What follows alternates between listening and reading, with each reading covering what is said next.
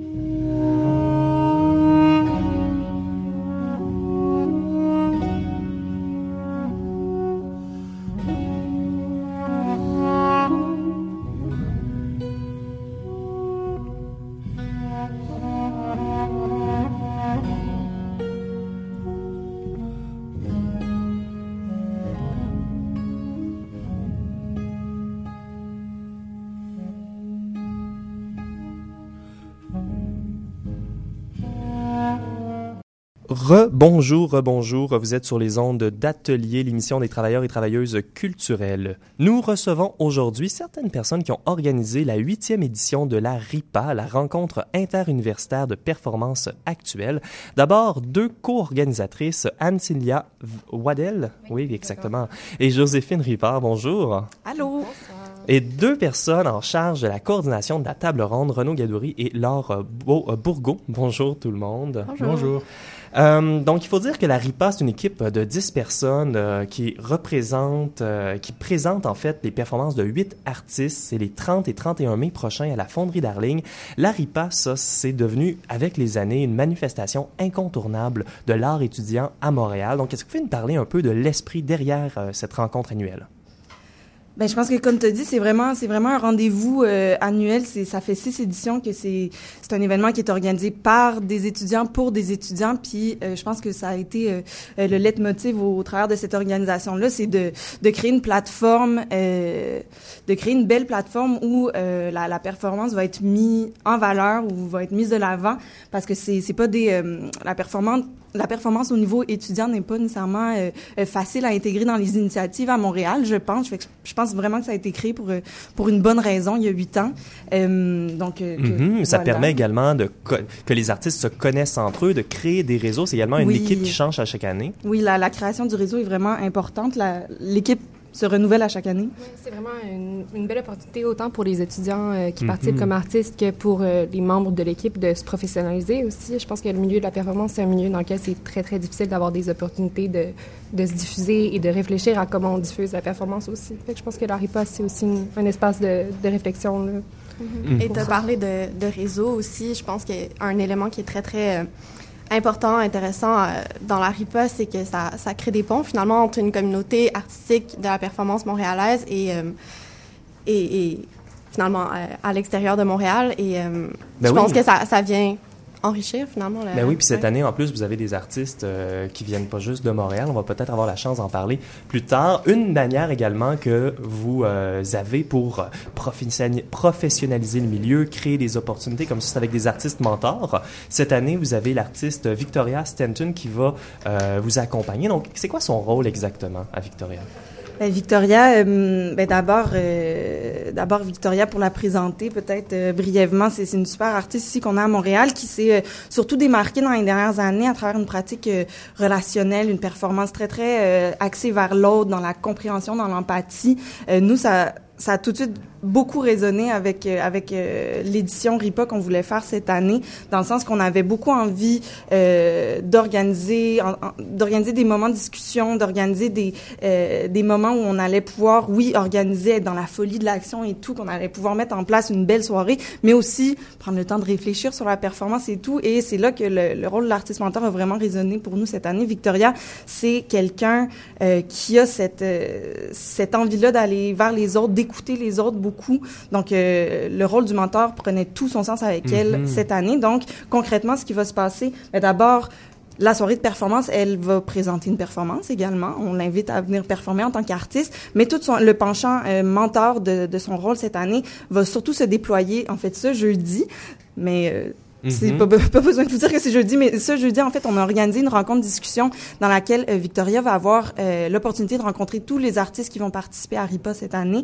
Donc, on va, on va, on a envie de, de faire une espèce de moment très, très euh, convivial où chacun va présenter sa performance. Victoria va être là pour recevoir l'explication de, cette, de toutes ces performances-là, mhm. donner son feedback appliquer son rôle de mentor. C'est un événement intime qui n'est pas ouvert au public. Non, non, c'est pas ouvert au public. C'est juste qu'on est super excités nous-mêmes dans l'équipe que ça se passe jeudi. fait qu'on a super hâte parce que ça va être ouvert aussi à l'équipe. Le, moment euh, convivial entre nous aussi au sein de l'équipe, c'était vraiment important. Donc c'est vraiment. Mm-hmm c'était vraiment important de, de créer ce, rassemblement-là. Puis, euh, parlant de rassemblement, mais cette fois-ci ouvert au public, donc la soirée de performance euh, aura lieu cette année le 30 mai à la Fonderie Darling à partir de 18h. Il n'y a pas de thème parce que c'est vraiment pas nécessairement un exercice de commissariat, mais plutôt une sorte d'état des lieux de la performance étudiante. Donc, est-ce que vous pouvez nous donner un peu quelques idées à quoi on peut s'attendre? Oui, mais en fait, on a les performances euh, de, on a huit performances différentes qui vont être présentées. On a essayé vraiment au travers de notre processus de jury, parce que tous les artistes qui présentent euh, ont, sont passés à, travers le même processus de sélection, euh, de vraiment faire un état des différentes pratiques qui ont été euh, soumises cette année à l'intérieur des 70 propositions à peu près qu'on a eues. Donc, on a autant des performances qui sont vraiment issues, d'un registre vraiment du sensible, de l'intime, qui parlent de, l'expérience personnelle. On a des performances aussi qui révèlent, qui, parlent plus de la révolte, de, de des performances qu'on pourrait dire un petit peu plus à, agressive, là, si on veut, sans ça soit négatif. Ben, c'est une des choses que l'art de la performance réussit si bien, c'est de, remettre en, en question euh, qu'est-ce que de l'art, euh, la présence, exactement. Exactement. Donc, si je peux me permettre, il y a, une, une, petite récurrence aussi qui est, qui est, apparue à travers la programmation cette année. Il y avait un aspect assez théâtral dans le vocabulaire aussi, dans les, les propositions qui nous ont été euh, soumises. Mais il y a toute cette inspiration-là théâtrale. On parle beaucoup de scénographie, on parle beaucoup de mise en scène. C'est pas un thème, c'est pas, c'est pas quelque chose qu'on a imposé à qui que ce soit. C'est pas quelque chose qu'on veut mhm. laisser transparaître cette année, mais on le dit comme ça, ça a été une récurrence dans les propositions qu'on a reçues. Mhm. Oui, puis moi, je me demande, j'aimerais vous demander euh, pourquoi s'intéresser à la performance étudiante, par exemple? Qu'est-ce que ça peut, qu'est-ce que ça peut donner à, des, à nos auditeurs? Pourquoi on irait voir ça? Mais pourquoi pas s'y intéresser? C'est ça la question. Mais non, mais vraiment, mais pour c'est riche, ça existe, c'est tout. Il y a plein d'étudiants qui, qui, qui, qui, en font. Alors, il mhm. doit y avoir quelque chose là-dessus. on, parlait de, on parlait de réseau au début de l'émission, au début de l'entretien. Les réseaux universitaires, c'est des réseaux qui sont transversales.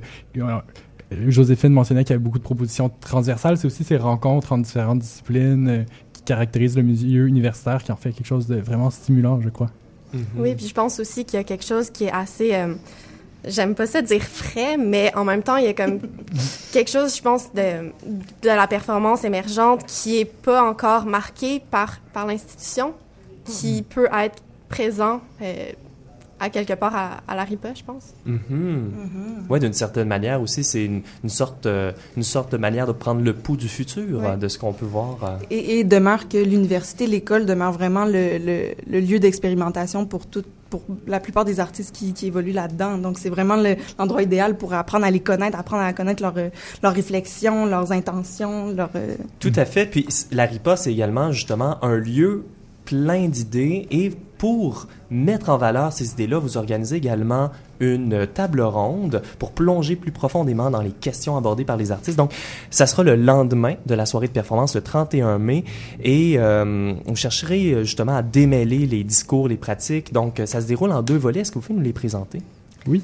Oui, ben peut-être... Euh, oui, Vite, un, petit mot en fait sur, le, sur la table ronde. Je pense que depuis plusieurs années à la RIPA, il y a une volonté en fait euh, d'instaurer finalement, de, de, créer un dialogue entre euh, une euh, finalement la, le milieu plus euh, plus réflex, ben pas réflexif, mais en tout cas le, le milieu de l'histoire de l'art, mm-hmm. donc un milieu plus théorique, et donc la table ronde vient en fait faire un pont finalement entre, mm le milieu de la performance et un, un milieu plus issu de l'histoire de l'art, je pense. Oui, tout à fait. Puis aussi, la, dans cette volonté de, de lien, il y a vraiment, on a réfléchi la proposition de ces deux panels euh, en fonction des propositions euh, qui faisaient partie de la programmation. Donc, c'est vraiment euh, en observant des motifs récurrents, des trucs qui revenaient dans les propositions des artistes, qu'on a réfléchi à quel intervenant inviter. Donc, on a un premier panel sur l'espace vital en performance. on a beaucoup réfléchi à la performance dans les dernières années sur le dialogue, sur la, bienveillance. Mais là, on, on, se demandait un peu la question, mais qu'est-ce qu'on garde pour soi en performance? C'est quoi cette zone d'opacité autour, euh, notamment, il y a beaucoup d'artistes qu'on a remarqué dans la programmation qui avaient des enveloppes, que ce soit un peu des enveloppes scénographiques ou symboliques. Euh, donc, on a voulu creuser euh, dans cette direction-là avec deux intervenants, Marion Lessard et Richard Martel, euh, qui vont euh, développer euh, mhm. des propositions sur ce propos. Une pluralité d'intervenants de, dans le cas de Marion. Hein, oui, oui, le collectif. Hein. Le collectif Marion Lessard, tout à fait. On les a tous avec nous. On est très chanceux. Vous êtes chanceux. Et le deuxième volet? Oui, ben, le deuxième volet, en fait, concerne plutôt l'espace social. Donc, va, va, aborder plutôt des, des questions ben, interpersonnelles qui sont évidemment déjà présentes dans le, le premier panel, euh, mais qui vont euh, peut-être se pencher plus sur des enjeux euh, sociétaux de nature structurelle, finalement, du rôle politique ou thérapeutique de la performance dans, dans la société. Et pour le panel, on, on est très content de, de d'accueillir euh, Kim Waldron et euh, Aaron Finbloom, mhm. qui ont euh, qui ont les deux des, des pratiques qui, qui vont être en fait très très pertinentes par rapport à, à ce sujet, puis qu'on veut vraiment. en fait, la table ronde est réellement pensée comme un, un espèce de pont entre la, la soirée de, de performance, donc vraiment partir à partir de, de réflexions finalement qui émergent des des performances proposées par les étudiants et étudiantes. Mm-hmm. Oui, puis il faut dire également une des, euh, un des volets, l'espace vital, qui va être en français et l'autre va être en anglais. C'est intéressant. Euh, vous lancez également un projet de médiation web euh, demain sur votre très beau site redesigné par Anne Célia. merci, merci. Et c'est une manière d'étendre le temps de l'expérience d'Aripa. c'est à la frontière entre le, le blog, les consignes poétiques. Donc, que vous pouvez nous en, en, dire un peu plus là, quand on va aller sur votre site demain? Qu'est-ce qu'on va pouvoir voir? Oui, ben, comme tu le mentionnes si bien, euh, ça, ça naît d'un désir de, d'étendre la RIPA en dehors de, l'événement, euh, en dehors de la soirée. Donc, c'est un projet de médiation en partenariat avec les artistes où on leur a demandé, euh, dans une forme tantôt plus théorique, tantôt plus ludique, soit des questions sur leur pratique ou plus largement euh, des fois dans des visées même poétiques. Puis ça prend également la forme des fois d'énoncés euh, performatifs qu'on a donné aux artistes, mm-hmm. euh, la liberté d'interpréter. Puis ça donne un très beau matériel visuel qui va se retrouver sur notre site web ripa performance.com dès demain? Oui, point org. On va mettre toutes ces références-là sur notre site internet également, le radioatelier.ca, donc euh, que nos auditeurs connaissent très bien. Euh, donc, la RIPA, ça se déroule cette année à la Fonderie Darling les 30 et 31 euh, mai prochains. Ce sera également le lancement de la publication de la rencontre de l'année dernière. Donc, encore cette année, il y a une appel, un appel de texte. Donc, euh, on vous invite vraiment à aller voir la RIPA et de proposer vos textes. Quel genre de texte que vous cherchez? L'appel n'est pas officiellement lancé encore, mais toutes les informations vont être sur notre page Facebook dès qu'on va avoir Mhm. euh, confirmé la chose. Euh, L'appel de texte, ben, vous verrez, surprise. Ah, ah, surprise et mystère. Oui. Alors, les billets sont en prévente dès maintenant. Vous trouverez toute l'information encore euh, au radioatelier.ca. Euh, allez voir leur blog, achetez de la bière, argent comptant seulement les 30 et 31 mai prochains.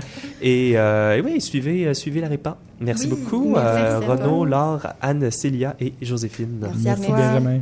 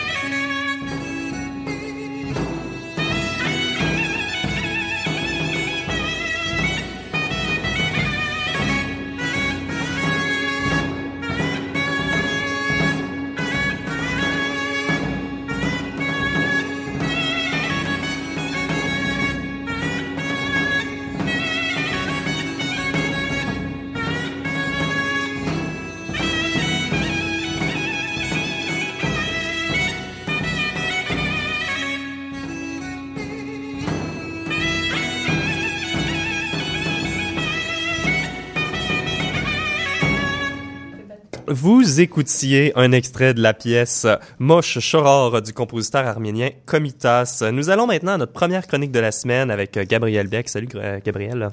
Salut Benjamin. Alors euh, Gabriel, tu nous proposes une manière singulière de se réunir autour du langage grâce au jeu de cartes Make Sense de ta création. Alors euh, cette semaine, on a un, un Make Sense euh, légèrement différent que ce que nos, habi- que nos auditeurs ont été habitués jusqu'à maintenant. Ouais, euh, euh, alors peut-être pour contextualiser, euh, c'est donc une œuvre d'art euh, relationnelle, une sculpture relationnelle, et donc euh, qui euh, vient questionner, déconstruire le langage pour euh, créer des significations sur le monde, sur soi, ou sur les gens qui sont autour de, de la table.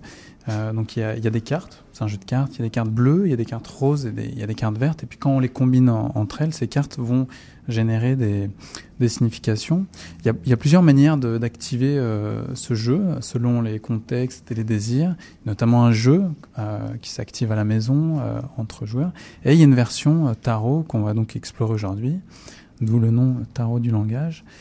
Et euh, aujourd'hui, euh, je voudrais euh, mettre une intention un peu spéciale qui est euh, de questionner euh, ma propre pratique grâce au jeu.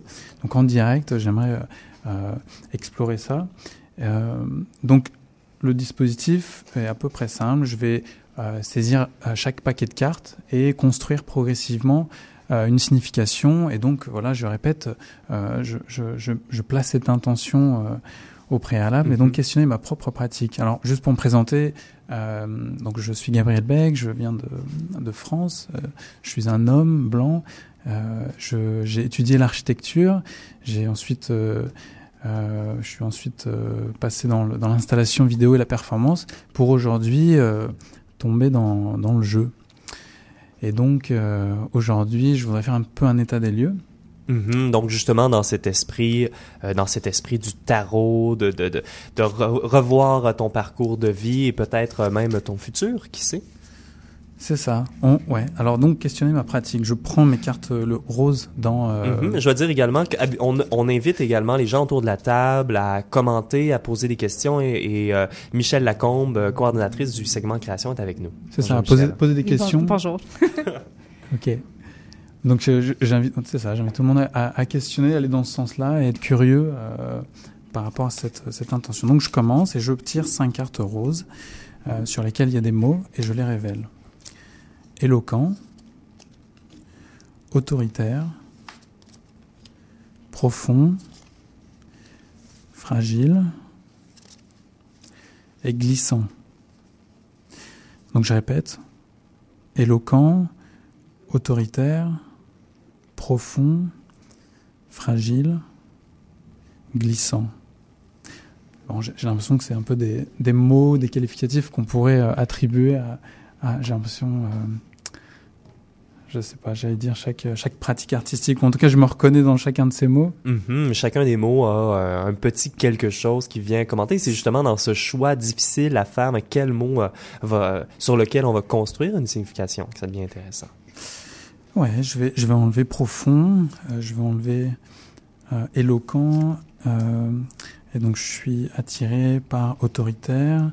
Euh, créer des jeux, c'est euh, imposer un cadre.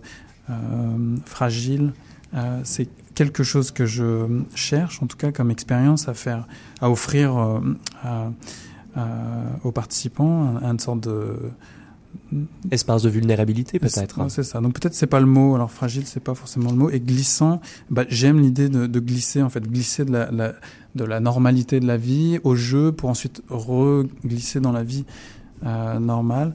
Mais je vais aller vers peut-être ce qui euh, est à la source de une des sources de mon travail, c'est ma relation avec l'autorité. Et donc je pars vers autoritaire. Bon, donc, bon choix. Bon choix. Oui, oui. Ah oui? Qu'est-ce que je trouve ça, ça, ça, commence difficile. Tu sais, tu t'imposes déjà quelque chose qui pourrait avoir un poids négatif. Fait que je trouve que tu, tu te mets au défi euh, avec le, le, choix des prochaines cartes. Merci, ça me, ça me réconforte dans mon choix. Euh, un peu de risque. Un peu de risque. Donc peut-être euh, définir c'est quoi autoritaire, qu'est-ce que c'est être autoritaire? Donc j'invite évidemment tout le monde. Euh... Eh ben, euh, ma, fonction comme animateur est également d'ajouter de la philosophie continentale à notre émission. Euh, J'aime bien le texte de Foucault sur euh, qu'est-ce qu'un auteur, parce que pour Foucault, l'auteur, euh, non, autoritaire vient du terme auteur nécessairement, et puis l'auteur est une manière en fait de censurer euh, les auteurs. Donc, euh, euh, avant le Moyen Âge, je crois qu'il va retracer ça. Le concept d'auteur n'était pas là. Et au moment où on, on, doit associer un texte à sa dissémination publique pour ensuite son possible, son éventuelle censure, et eh bien là, le concept d'auteur vient. Donc, l'auteur et l'autorité sont intimement reliés. Hmm. Moi, moi, je pense beaucoup aux mots en relation, ben, justement, dans le cadre de l'art relationnel. Puis je trouve que l'art relationnel, on parle pas beaucoup des dynamiques de pouvoir qui existent à l'intérieur de, de ces pratiques-là, où on n'en parle pas assez. Puis je trouve qu'un mot comme autoritaire à l'intérieur d'une pratique qui se veut relationnelle ouvre peut-être euh, un regard sur les espèces de, de dynamiques de pouvoir entre l'artiste puis le public qui est participant, mais aussi un peu matériel de la mm -hmm. performance et tout ça. Euh, alors, je suis curieuse de voir euh, où ça va continuer. La première fois que j'ai présenté euh, Make Sense, en fait, on, m'a les premières réactions c'était abus d'autorité, c'est-à-dire en fait de, proposer des, règles en fait qui en fait entourent une sculpture. Sans doute que je l'avais pas clairement défini, mais en effet, c'est vrai qu'il y a dans l'idée de, autour d'une sculpture de, mettre des règles qui vont conditionner un peu l'expérience peut être aussi autoritaire.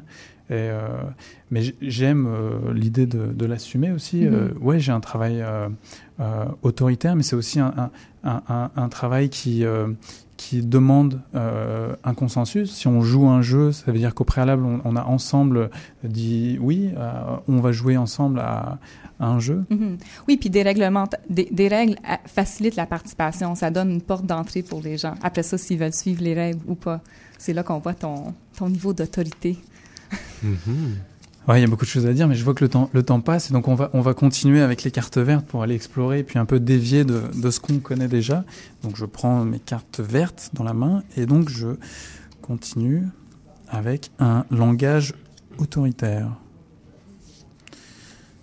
Une différence autoritaire, un choix autoritaire, une relation autoritaire, une science autoritaire. Bon, j'enlève science, euh, j'enlève un choix autoritaire, j'enlève une relation autoritaire. Donc il reste un langage autoritaire et une différence autoritaire. Je ne sais pas pourquoi j'ai envie d'aller vers la différence autoritaire. Ah, ben c'est plus intéressant. Le langage autoritaire, c'est un peu un lieu commun, si on veut, tandis qu'une différence autoritaire, c'est vraiment euh, un terme qui nous pousse à la réflexion. Bah, c'est intéressant parce que je, souvent je, je, définis Make Sense comme un lieu où justement on va aller chercher à, à, à pousser les différences euh, et quelque part euh, Make Sense le cherche à, à, à, faire de cette différence en fait une, une sorte de norme. Euh, euh soyons soyons différents les uns des autres et, et c'est ça qui va faire la richesse mm -hmm. d'un groupe. mais peut-être et c'est aussi dans mon dans, dans, dans, ma, dans ma démarche, c'est que j'ai cette tendance à, à voir la norme et le, euh, sorte de, de comportement collectif comme quelque chose à, à absolument à, à, quitter, à se dévier de, ça. Mm -hmm. Michel? Ben c'est intéressant parce que je pense ben c'est je trouve que la juxtaposition des deux mots impose un, un, un genre de conflit. Puis moi ce que je pense quand je, je vois ces deux mots là ensemble puis c'est peut-être que je comprends pas la nuance de la chose mais je pense automatiquement à une espèce de de combat où on, on, on, argumente chacun notre différence. Fait qu'au lieu d'une différence qui coexiste ou qui s'entremêle on dirait qu'il y a quelque chose là-dedans qui qui m'apporte euh, ouais sur quelque chose de conflit mais. Ça ressemble au débat ce, ce que oui euh, et pour conclure, euh, euh, euh, c'est vrai qu'en principe, on aurait un peu plus de temps pour, pour élaborer, mais là, on va, on va conclure avec la carte bleue qui va un peu conclure avec un début de phrase, justement. -hmm. Donc, nous avons la différence autoritaire. Justement, là. Hein, Sauvé par une différence autoritaire. La peau d'une différence autoritaire charmé par une différence autoritaire, à la lumière d'une différence autoritaire. Je fais tomber mes cartes. Mm -hmm. euh, c'est le gros moment, ça veut dire. C'est ça, c'est difficile de choisir. Donc je, je, répète la différence autoritaire, donc il n'y en a, a qu'une. C'est la, à la lumière d'une différence autoritaire. Donc soudainement, cette euh, cette différence qui fait autorité, elle, elle, révèle certaines choses. Sauver, ça va un peu dans le même sens. Charmer par une différence autoritaire. Et la peau d'une différence autoritaire. Est-ce que je peux proposer euh, une suggestion de conclusion? Ouais. Moi, j'irais bien avec charmer par une différence autoritaire. J'aurais mis le, j'aurais fait le même choix. Et puis, je trouve que ça relie très bien avec euh, le jeu de cartes euh, Make Sense parce que c'est un jeu qui se fait dans la différence quand on a plusieurs choix, comme ça, on voit justement les nuances et les différences entre le langage, et c'est ultimement une différence qui va nous charmer, euh, qu'on va, que l'on va choisir. D'accord, bah je, je, pars, ouais, je pars par ça. Je pense qu'il faudrait un peu plus de temps pour aller explorer, mais vu qu'on a, on, on, on l'a pas ce temps, je, je, je pars là-dessus et donc on, on pour T'as méditer. tout ton futur pour le mijoter. C'est ça. Donc charmé par une différence euh, autoritaire. Gabriel Beck, Michel Lacombe, merci beaucoup. Merci. À venir à Atelier, la chronique d'Odile Legeron et le segment création avec Kajida, ba euh, Kadija Baker.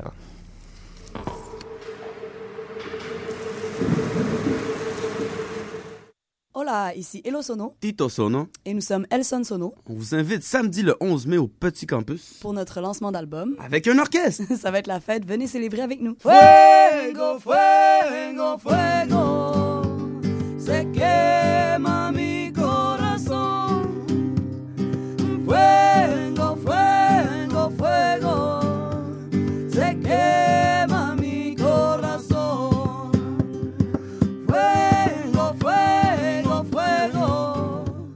un véhicule lourd. Je suis une voiture. Je pèse 40 000 kilos. Je pèse 1200 kilos. Je roule sur l'autoroute. Je roule juste à côté de toi. Je te vois pas. Moi, je te vois. Je vais changer de voix. Ben non, je suis juste à côté. Oui, mais je te vois pas. Je suis juste à côté. Je te vois vraiment pas. Je suis juste à côté. Vous ne faites pas le poids. Les véhicules lourds ont de nombreux angles morts. S'il vous plaît, gardez vos distances. Un message de la Société de l'assurance automobile du Québec. ATSA, quand l'art passe à l'action, vous invite à Cuisine ta ville, une expérience multidisciplinaire, artistique et sociale qui nous invite à rencontrer les personnes immigrantes et réfugiées qui composent le tissu social de Montréal. Parcours d'art, conférences, expositions, films, ateliers, spectacles, parties de cuisine et plus encore. Du 9 au 12 mai à la place des festivals, Cuisine ta ville, gratuit et ouvert à tous. Visitez le site atsa.qc.ca pour découvrir toute la programmation.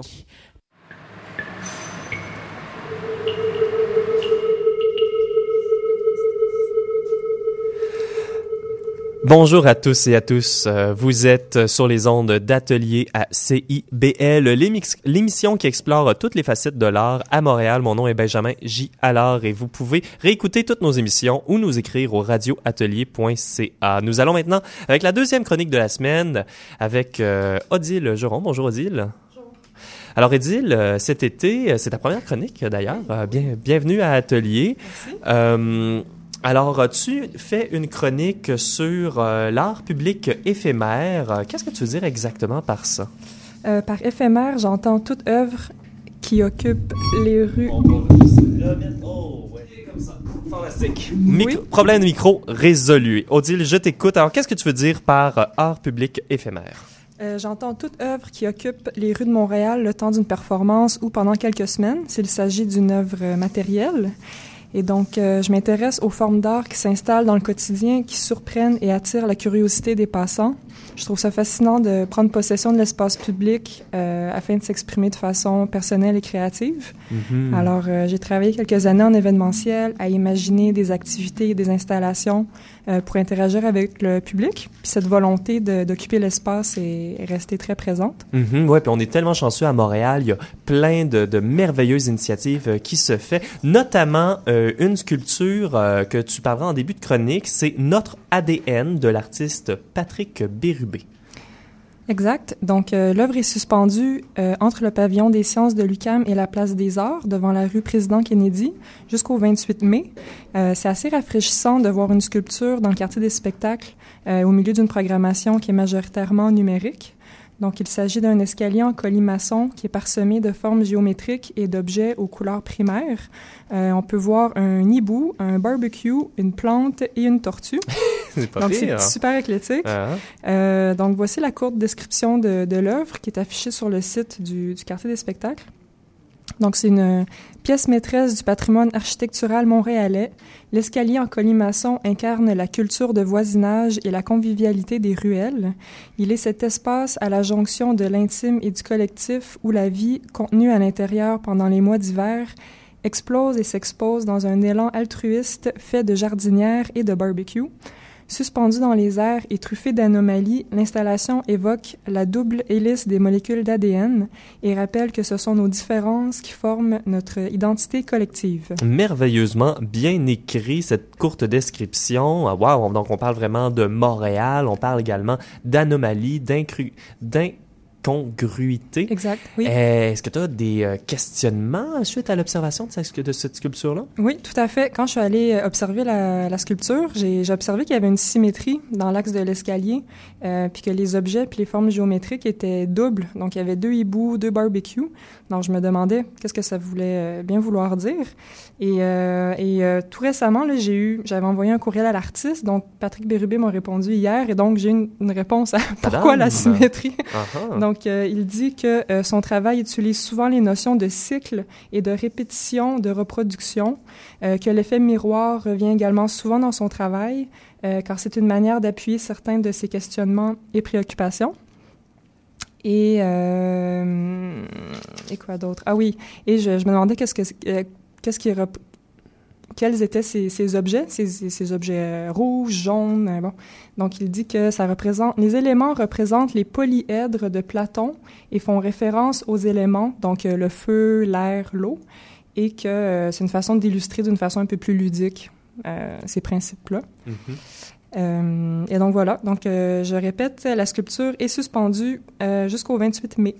Mhm, wow, c'est c'est une vraie euh, petite euh, énigme à déchiffrer. Puis c'est intéressant également d'être euh, dans un, euh, un espace aussi public parce qu'il y a Oui. des gens qui vont pouvoir y aller et retourner et continuer à réfléchir à tous ces éléments-là. Exact. Et oui, donc dans un style totalement, totalement différent, là, on passe à une autre œuvre. Donc c'est l'œuvre Phony Monuments, euh, donc une œuvre en anglais. Euh, c'est un parcours euh, auto-guidé, audio-guidé par l'artiste Liven Meyer.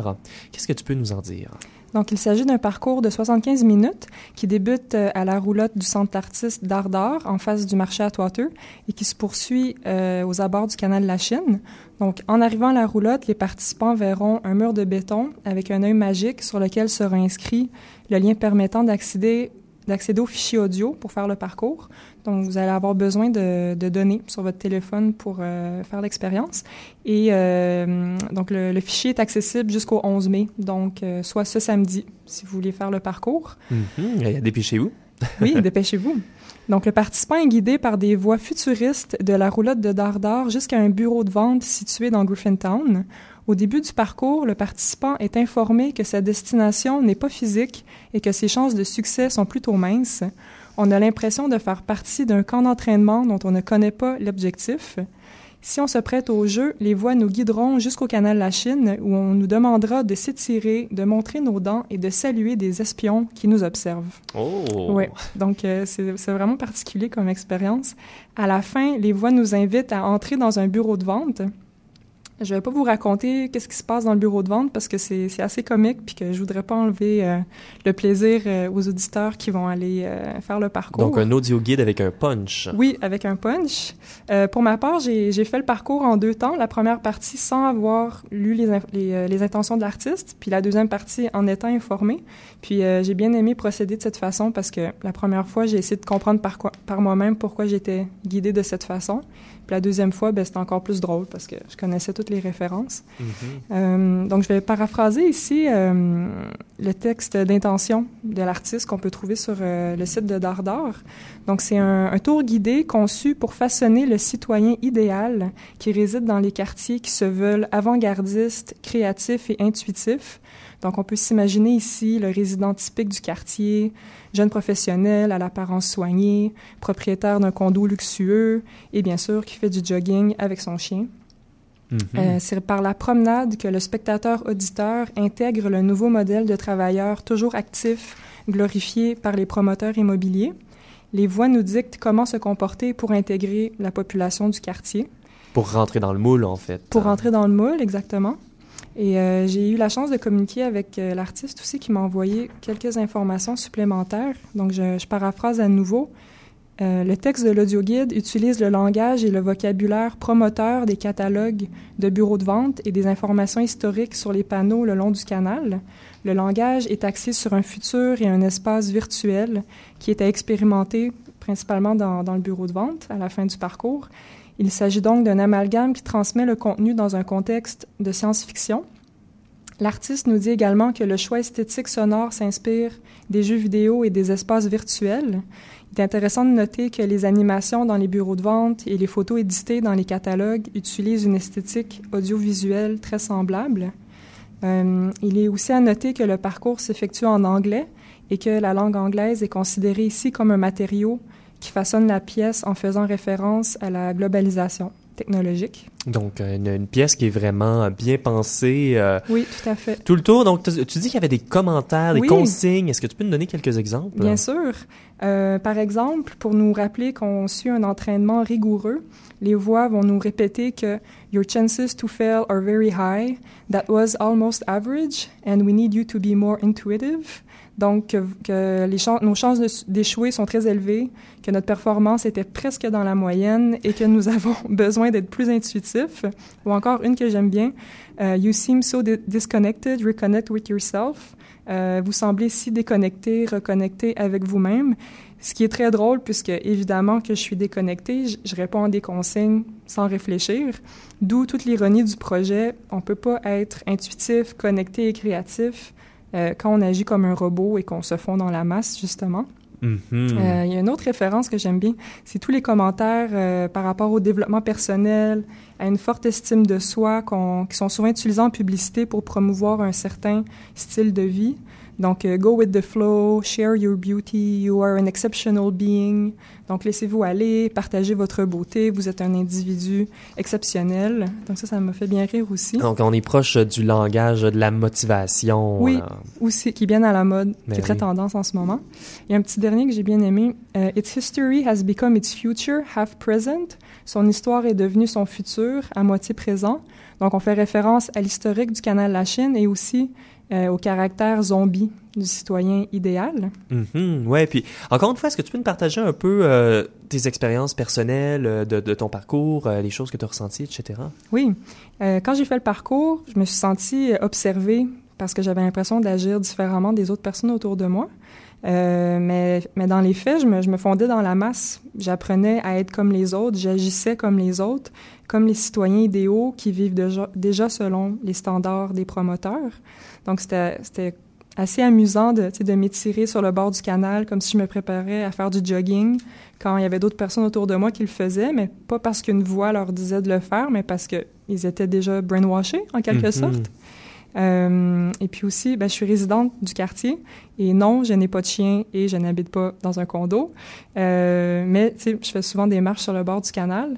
Donc, j'ai apprécié que l'audioguide transforme euh, mon expérience principalement visuelle de marche sur le bord du canal euh, en expérience sonore. Donc, l'expérience a débalancé mes sens et m'a permis de, concentrer mon attention sur les sons. Donc, le parcours devient comme une expérience de réalité augmentée où on entend, par exemple, les bruits des vraies voitures se mêler à celles de, de l'audioguide. Et voilà, j'ai beaucoup aimé mon expérience. C'était euh, surprenant. Mhm. Surtout la première partie sans avoir eu aucune information sur la nature du projet. J'ai vraiment aimé ça. C'était... euh, Ben, fantastique, Irène. Oui. On a encore jusqu'à samedi pour compléter euh, cet audio guide. Exact. Ben, Odile, merci beaucoup. Bravo Merci. pour ta première chronique. Merci beaucoup.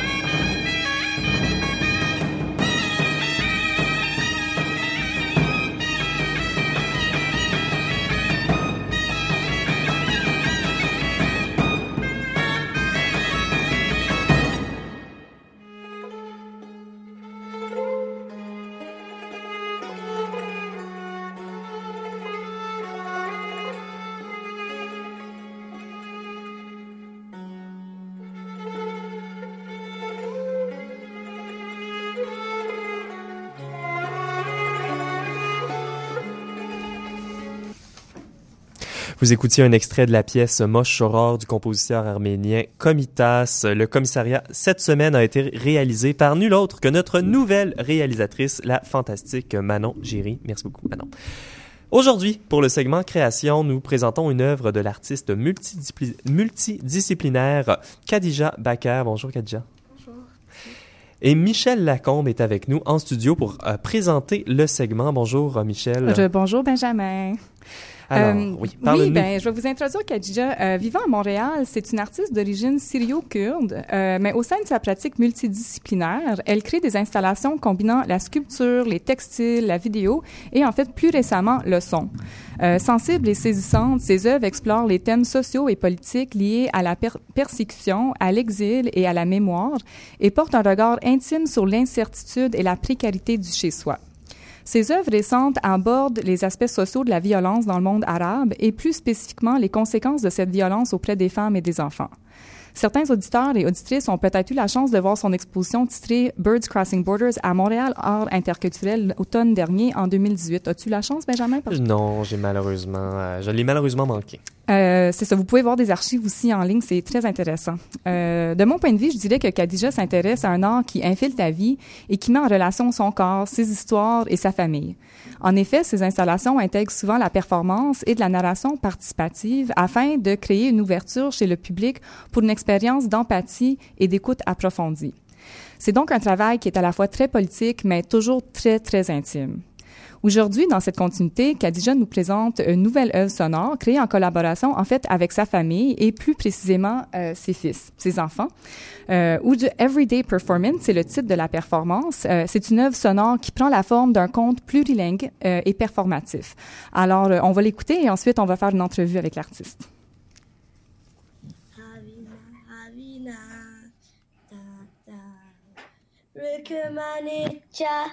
Havina, Havina, Havina. Rıkımanıca Havina. Mis birime gele.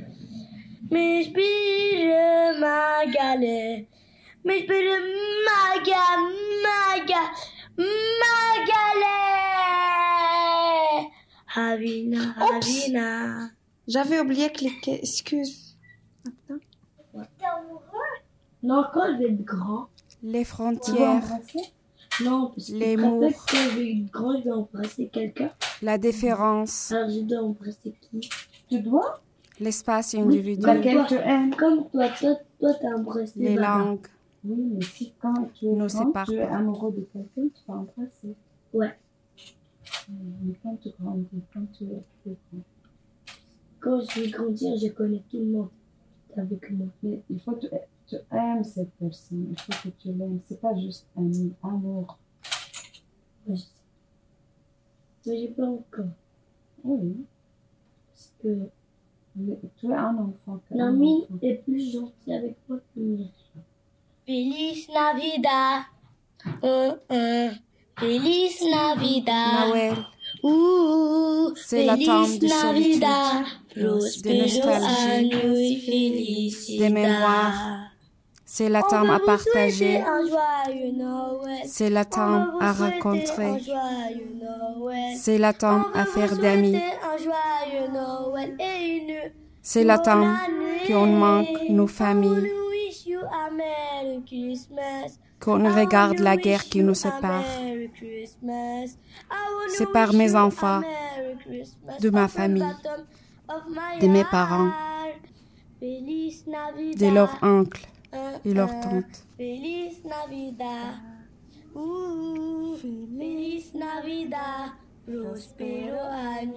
Noël, c'est la temps à célébrer ensemble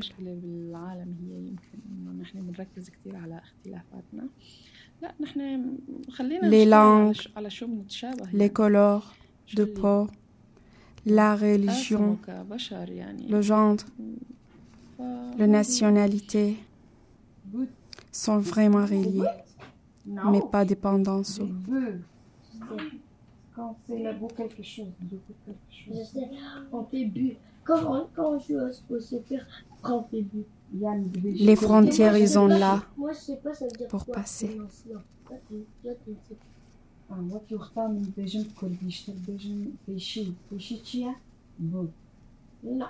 Il y avait un crocodile rouge. Il n'était pas content à cause de son color. Tout le monde le craint. Oui.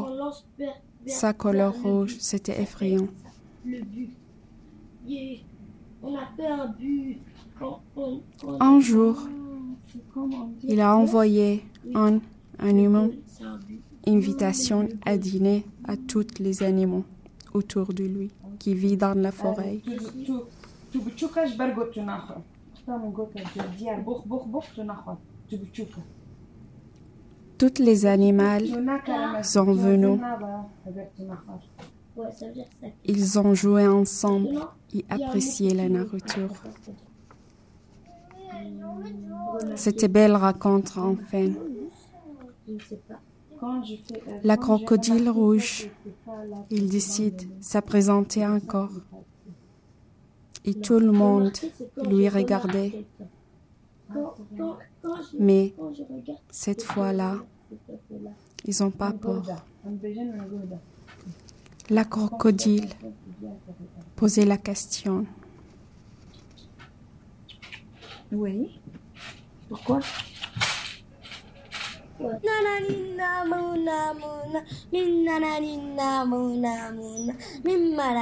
Vous avez amusé avec ma nourriture et vous avez aimé.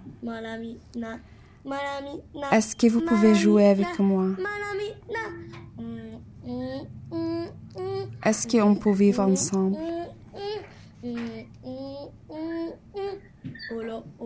Et depuis cette journée-là, tous les animaux, ils ont plus peur de lui.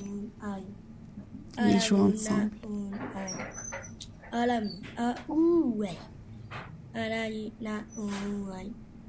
Les frontières, ils ont là à traverser.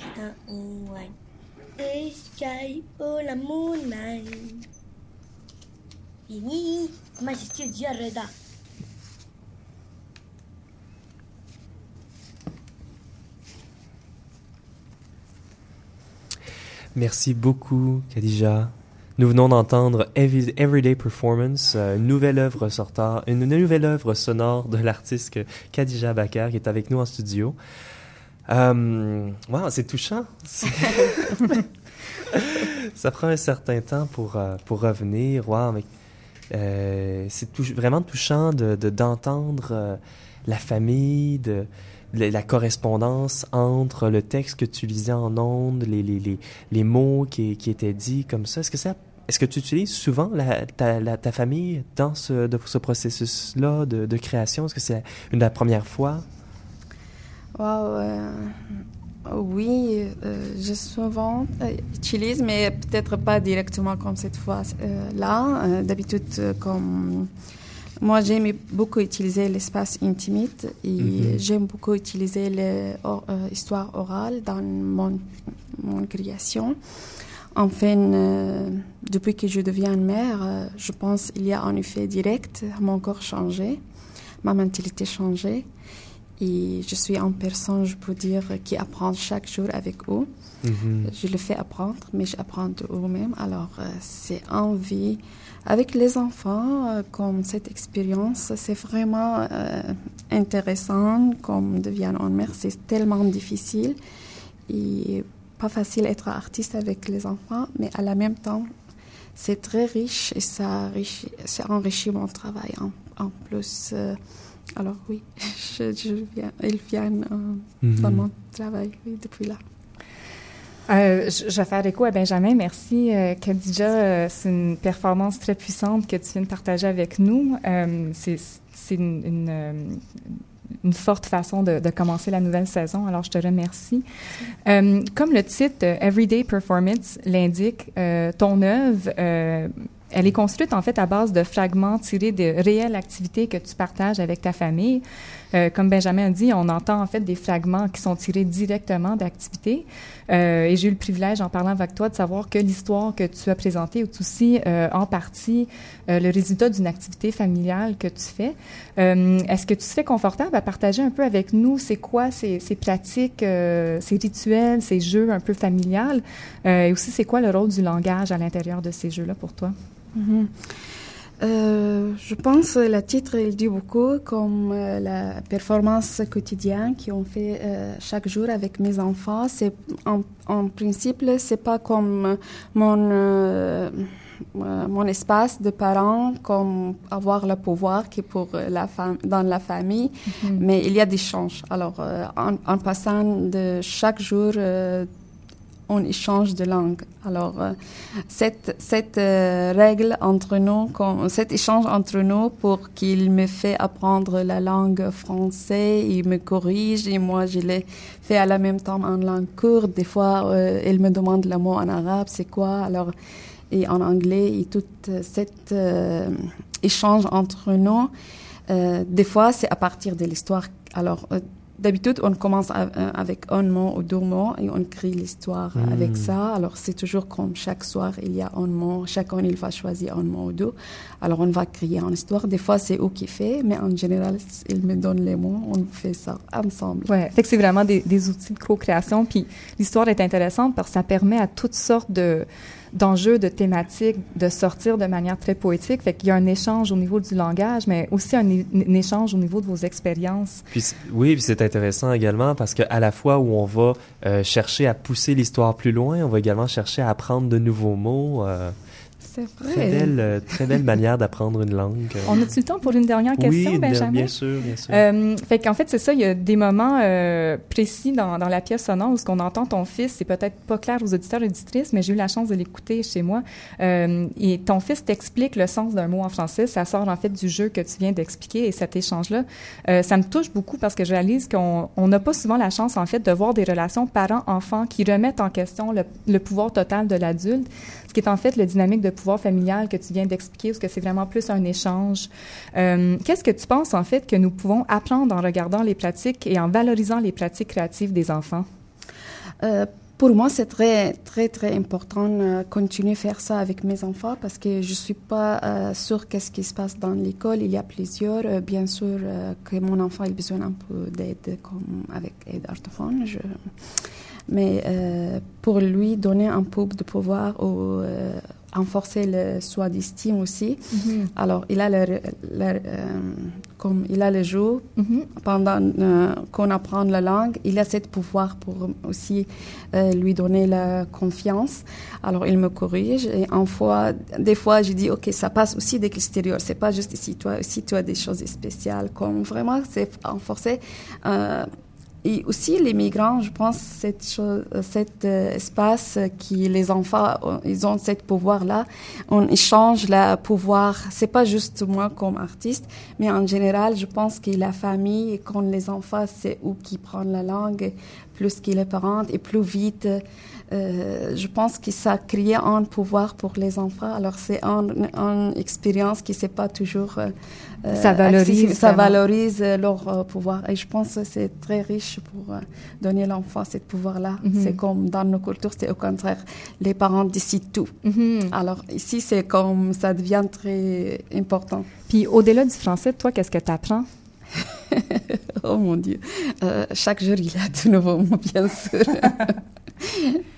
Ben, c'est, si on savait déjà ce qu'on devait apprendre, ça serait pas de l'apprentissage. C'est hein. vrai, c'est Ah. Mais c'est- la vie. euh, Enfin, c'est pour moi, c'est pas juste j'apprends la langue. Moi, je vis la vie d'ici, comme mes enfants aussi. Mhm. Khadija Vaca, merci beaucoup, Merci, Michel Lacombe. merci. Merci, c'est ce qui va devoir mettre fin à notre 41e émission d'Atelier, chers auditeurs et auditrices. Merci d'avoir été des nôtres et on se revoit lundi prochain dès 18h au CIBL 101.5. Donc, si vous voulez en apprendre davantage sur les sujets dont nous avons traité aujourd'hui, je vous invite à visiter notre site internet au radioatelier.ca. Nous sommes également sur presque toutes les plateformes de balado-diffusion ainsi que sur Facebook et Instagram. Notre équipe s'est agrandie depuis la saison dernière et j'aimerais justement remercier toutes les personnes avec qui euh, cette émission n'aurait pas été possible. Donc, euh, Manon Giry à la réalisation, Pascal Tremblay et Michel Lacombe à la coordination et Guéchan Armandaris à la mise en onde et Véronique Marangère à- aux communications